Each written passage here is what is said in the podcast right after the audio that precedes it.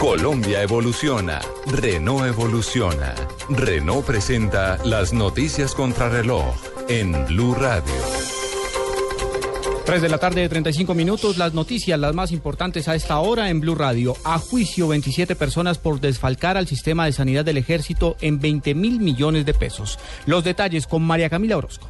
La Fiscalía General de la Nación llama a juicio a 27 personas por desfalcar al sistema de sanidad del ejército a través de la falsificación de dictámenes médicos para obtener indemnizaciones y también incapacidades y pensiones sin mérito. Según el fiscal Jorge Rojas, esto tuvo un costo aproximadamente de 20 mil millones de pesos. Ya que estas personas tenemos información y tenemos elementos materiales probatorios de que estas personas no sufrían de esto como era problemas de, audiometría, problemas de, de vista, audiometría y también pues problemas de tipo psicológico. Según la Fiscalía, esta es la primera fase para encontrar nuevos partícipes como altos mandos del ejército y otras modalidades en este escándalo de corrupción. María Camila Orozco, Blue Radio.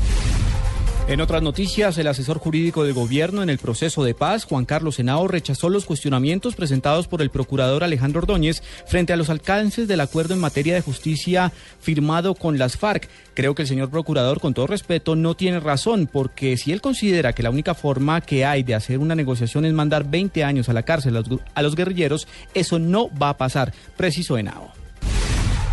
El Ministerio de Trabajo sancionó a la Industria Nacional de Gaseosas S.A. Indega S.A. por desconocer el fuero sindical de los trabajadores afiliados al sindicato en la seccional de Cartagena. La multa impuesta es de 415 salarios mínimos equivalentes a 267 millones 405 mil pesos y cobija a la empresa de bebidas Cola Román, embotelladora de Coca-Cola que abastece al mercado en la región de la costa caribe.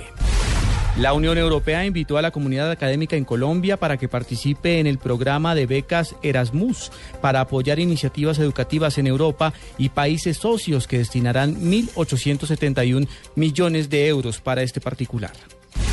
En información internacional, el presidente de los Estados Unidos, Barack Obama, y el primer ministro pakistaní, Nawaz Sharif, instaron a los talibanes a retornar a la mesa de diálogo con el gobierno afgano. Ampliación de estas y otras informaciones en blurradio.com. Sigan con Blog Deportivo.